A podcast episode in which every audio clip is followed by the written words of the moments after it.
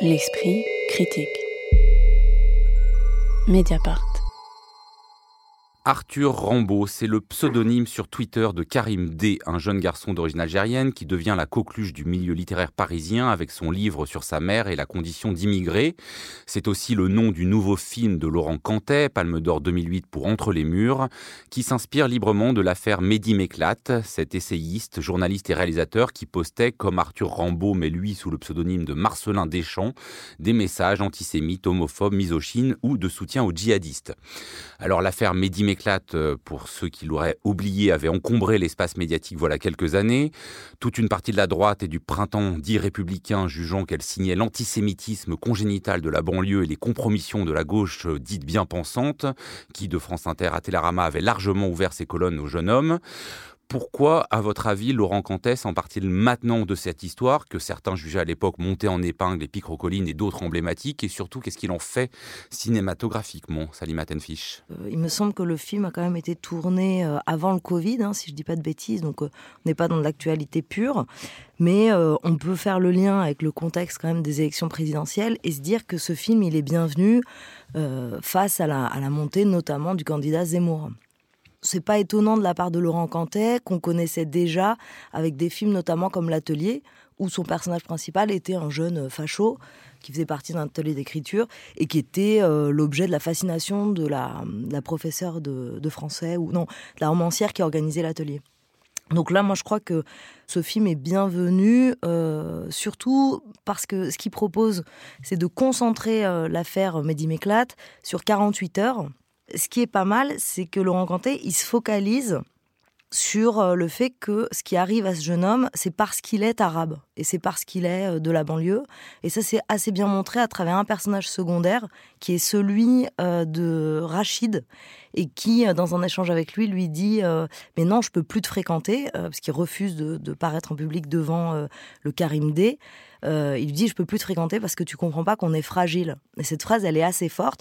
Et ce que j'ai trouvé dommage, c'est peut-être que Laurent Cantet, il fouille pas un peu plus cet élément-là du film. Occitane. Oui, bah, je, suis, assez d'accord sur cette idée que l'affaire, elle, est, euh, elle est présentée non pas comme une introspection de ce personnage euh, qu'on verrait euh, pris dans une espèce de soit rédemption, soit repentance, etc., mais plus à travers en fait le regard que lui renvoient ses proches. C'est-à-dire, c'est tout un parcours, alors à travers notamment d'abord évidemment le monde de l'édition qui a tout de suite une réaction très paternaliste, très comptable, voilà, en termes de communication de crise, etc., mais aussi voilà les retours de ses amis, euh, de sa mère qui euh, ressent une immense honte par rapport à cette affaire-là. Et aussi, et plus intéressant encore, effectivement, ses anciens camarades de la radio, qui est une espèce de transposition du Bondi Blog euh, dans ce, dans ce film-là, qui, qui lui font prendre conscience qu'en fait, son, son dérapage individuel a une influence sur des représentations collectives et je trouve ça euh, assez intéressant de voir comment Laurent Cantet effectivement traite cette fragilité, notamment dans la, dans la toute première soirée qui ouvre le film, une soirée euh, à la gloire de Karim D où tout le monde danse sur du Aya Nakamura ou du Kill Smile et qu'au moment où euh, l'affaire éclate, en fait, Karim D est derrière une vitre, derrière une baie vitrée, et il voit les gens regarder leur téléphone, et lui, il est là en train de voir un de ses anciens adorateurs ou en tout cas de ses anciens fans euh, de la maison d'édition euh, tweeter comme ça en le regardant droit dans les yeux quand la banlieue parle ou quand la banlieue s'exprime, ça fait peur, alors qu'il est en train de danser sur du Kid Ismail ou du Aya Nakamura. Pardon. Et Emmanuel Burdeau, pour votre première prise de parole dans l'esprit critique, ne vous trompez pas Non, il ne faut pas se tromper. Non, moi je suis un peu plus sévère avec le film. N'empêche, je le trouve très intéressant. Je pense qu'il peut dire deux ou trois choses. D'abord, euh, en fait, euh, le film est, un peu une suite ou une réécriture de l'atelier. Salim en a parlé, c'est-à-dire quelqu'un qui écrit et qui en même temps a des positions euh, très problématiques. Bon. Ça, c'est la première chose. La deuxième chose, c'est qu'en en fait, le film traite du thème qui a toujours plus ou moins intéressé Laurent Cantet, c'est-à-dire quelqu'un qui se retrouve malgré lui, et euh, disons malgré lui, en position de traître, ou dans une position impossible, qu'il met entre deux position euh, inconciliable. C'est-à-dire là, il est le représentant, il est le représentant, on va dire, d'une bonne cause, et en même temps, il est le représentant d'une mauvaise cause. Des ressources humaines, c'est ce qu'il a fait. Mais moi, le problème que j'ai avec ce film, et en général avec les films de Laurent Cantet, c'est qu'il traite des sujets. D'abord, c'est quelqu'un qui, qui n'a pas peur, il faut le reconnaître, de traiter des sujets un peu scandaleux, sulfureux, mais qui fait des films qui ne scandaliseront jamais personne, à mon avis. C'est quand même un petit peu un problème. C'est-à-dire qu'il ne provoque pas Bon. Et pourquoi ça c'est lié à la forme, euh, avec ce lié- montage alors, quand même à à la fois très sens- rapide, la musique euh, électro de DJ Chloé. euh, Enfin, c'est quand même très habile. C'est pour ça que vous dites ça, que c'est pas scandaleux? Non, à mon sens, le, le problème qu'il a, c'est qu'il traite souvent. Cet Arthur Rimbaud, il a deux faces. Il y en a un vrai, il y en a un faux. La question, c'est de savoir est-ce que le faux est quand même le vrai? C'est des questions de représentation. C'est la question de la fiction. Et la fiction, c'est pas quelque chose qui intéresse profondément Laurent Cantet. C'est-à-dire qu'il se, il se heurte au milieu littéraire, il se heurte à la banlieue, il se heurte à Internet. Et ce sont trois choses sur lesquelles chacun a ses représentations, évidemment ou, dont, chacun a l'expérience plus ou moins directe. Et lui, en fait, fait pas grand-chose de ça. Je me suis, en fait, pendant tout le film, je me suis dit, mais pourquoi je n'aime pas ce film que je devrais aimer? Pourquoi est-ce que ces textos à l'écran, que j'ai aimés dans tellement de films, me fatiguent? Et le film, en fait, se resserre progressivement d'une manière qui est qui n'est pas désagréable, mais qui qui est quand même un peu décevante. Il part d'un espace public, c'est-à-dire en gros, quelles sont nos perceptions dans l'espace public Il va se resserrer progressivement sur la relation qu'il a à son petit frère, qui n'est pas du tout inintéressante. Mais il abandonne complètement les questions, les questions de représentation. Et en fait, le cinéma de Cantet arrive toujours à la même chose. C'est-à-dire qu'il y a une réplique qui revient trois ou quatre fois dans le film, c'est « ne mélange pas tout ». Il dit « tu mélanges tout, ne mélange pas tout ». C'est-à-dire qu'au bout du compte, on se dit « ouais, quand même, la question était compliquée ».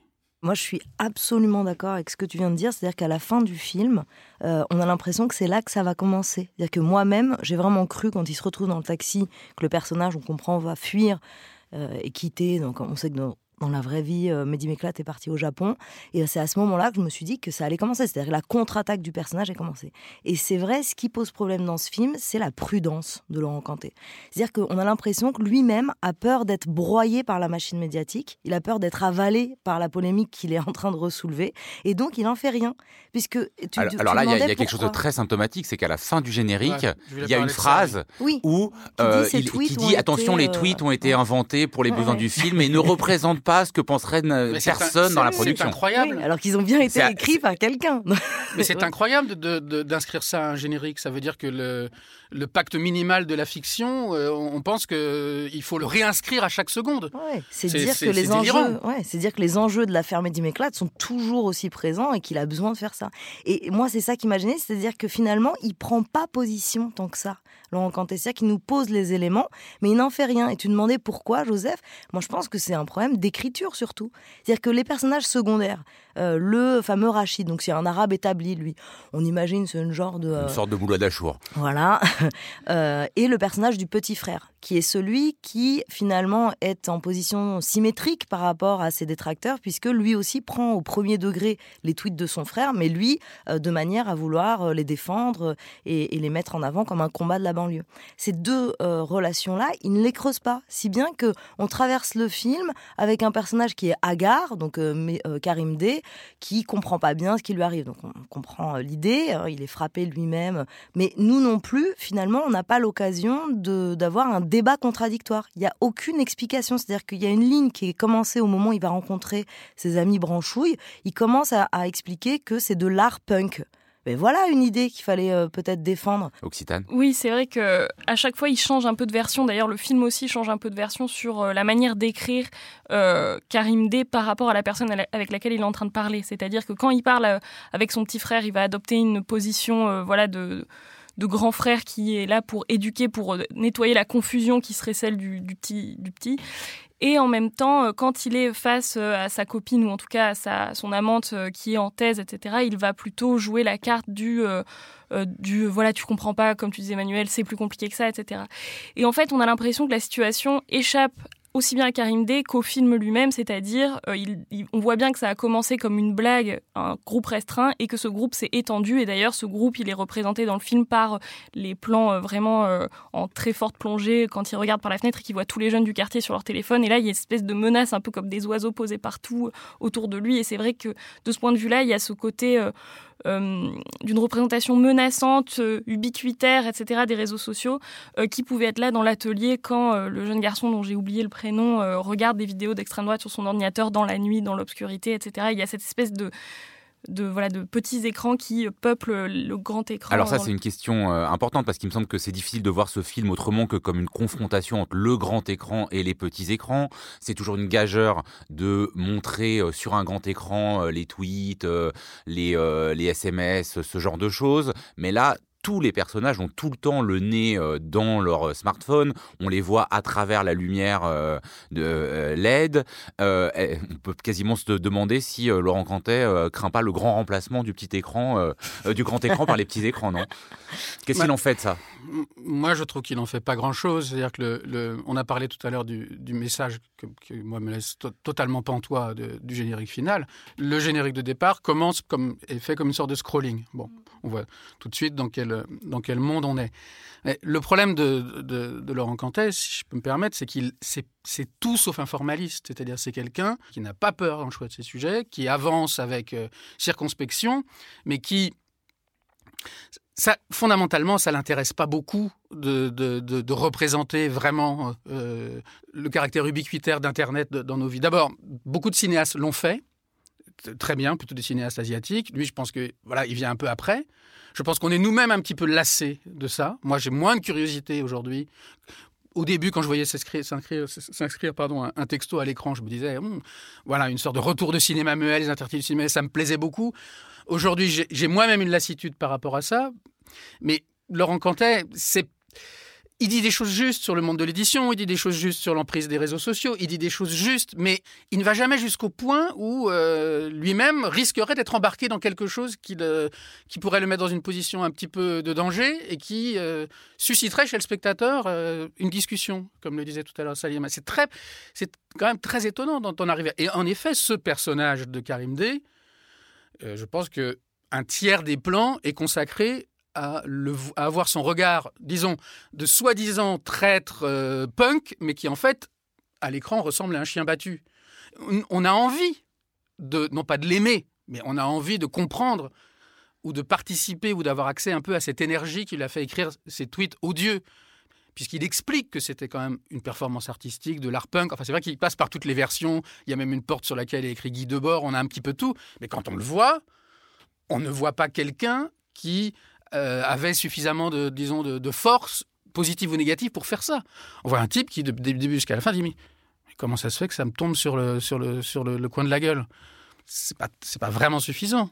Salut Matenfish. Oui, c'est ça, c'est que c'est un personnage qui est accablé. Tu parles de chien battu, c'est assez juste. Euh, et même dans le choix, peut-être, de euh, Rabat peut-être que c'était pas une bonne idée. Il était déjà dans Entre les murs, il le reprend parce que finalement, même le physique en fait de cet acteur euh, va dans le sens effectivement d'un personnage qui est simplement écrasé, qui semble n'avoir aucune ressource. Alors que pourtant, les tweets qui passent à l'écran font preuve, comme euh, les tweets de Mehdi Meklat à l'époque, ben, d'une certaine forme de création créativité, alors certes misogyne, antisémite, mais en tout cas avec une tentative de plaire, euh, de faire, euh, d'être suivi et d'avoir des, des, followers. Donc là, au contraire, on a un personnage qui est complètement euh, sans ressources. Et à la fin, comme je le disais tout à l'heure, on a l'impression que là va commencer la contre-attaque et que ce personnage va enfin se réveiller et qu'il va faire quelque chose de tout cela. Et eh bien, pas du tout. Et c'est là où je rejoins Emmanuel, c'est-à-dire qu'on a l'impression que Laurent Cantet, il se contente simplement de rendre compte de l'affaire Mehdi Méclate. Il n'y a pas d'invention. Alors, en dehors du fait d'avoir éjecté euh, Badrou, le complice de Mehdi Méclate à l'époque. Oui, justement, euh, et, ce sera pour, pour, pour, terminer sur cette narration qui a l'air de ralentir, c'est-à-dire qu'on est sur quelque chose de très dynamique, euh, très cut, accompagné de beaucoup de musique, et puis progressivement, au fur et à mesure où il, retourne chez sa mère, puis il voit son petit frère, on a l'impression que soit ça ralentit, soit, soit s'épaissit, je sais pas, mais qu'en tout cas, euh, ça change de rythme.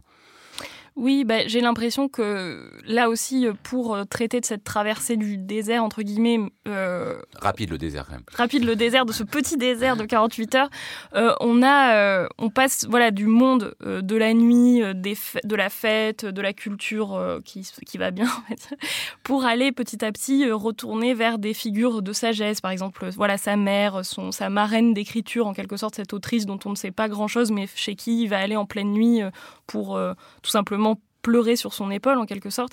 Et effectivement, on a l'impression qu'on on ajoute à chaque fois des couches euh, dans, cette, euh, dans cette traversée qui, euh, qui l'isole de plus en plus et en même temps qui ne servent pas pour autant à, voilà, éclaircir son esprit en quelque sorte. Et c'est là que je suis pas totalement d'accord sur l'absence totale de formalisme. Et c'est peut-être un formalisme qui se voit un peu trop justement, c'est qu'il est toujours représenté derrière des vitres, j'ai l'impression. Mmh. C'est-à-dire que déjà, donc comme je le disais tout à l'heure, euh, dans la première soirée, il est derrière une baie vitrée. Ensuite, quand il est chez sa mère, il n'arrête pas d'aller se réfugier sur le balcon euh, entre la vitre euh, extérieure et la vitre intérieure. pareil, quand il est filmé dans les voitures, il est toujours à travers une vitre, etc. Et on a l'impression que le film veut nous dire très fort, avec un grand renfort de voilà de de métaphores euh, visuelles. Euh, voilà, c'est un personnage médiatique, c'est un personnage qui, euh, qui a été fait par les réseaux sociaux et qui périt par ces réseaux sociaux. D'ailleurs, pour aller complètement dans ton sens, il y a un de ces plans au tout début du film, et c'est peut-être le, plus réussi, où on le voit à travers la vitre du métro et son visage est déformé. on a l'impression qu'il a été boursouflé, qu'il est tuméfié et qu'il a été tabassé par la polémique. Effectivement, mais en dehors de ça, il n'y a quand même pas, pas grand-chose à étudier. Pour finir totalement, une info sur ce titre, Arthur Rambaud Emmanuel Burdeau euh, Oui, non, mais ce qui est un peu étonnant et, qui, sur, le, sur quoi on pourrait gloser, c'est qu'il se trouve que le Rambo, le Rambo, le John Rambo, interprété par Sylvester Stallone, au moins dans un film magnifique qui est le premier, adapté d'un roman, le nom de Rambo vient d'Arthur Rimbaud. Donc il y a comme une, drôle de, retour à l'envoyeur là. Arthur Rambaud de Laurent Cantet avec notamment Rabat Naït Oufela dans le rôle titre, c'est en salle depuis mercredi. L'esprit critique. Mediapart.